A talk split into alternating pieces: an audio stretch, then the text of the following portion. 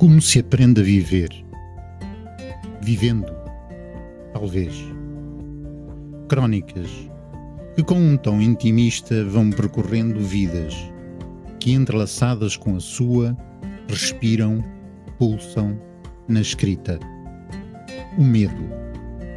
O primeiro livro. O colega da escola. Os taxistas. O prazer. O desconcerto de tudo.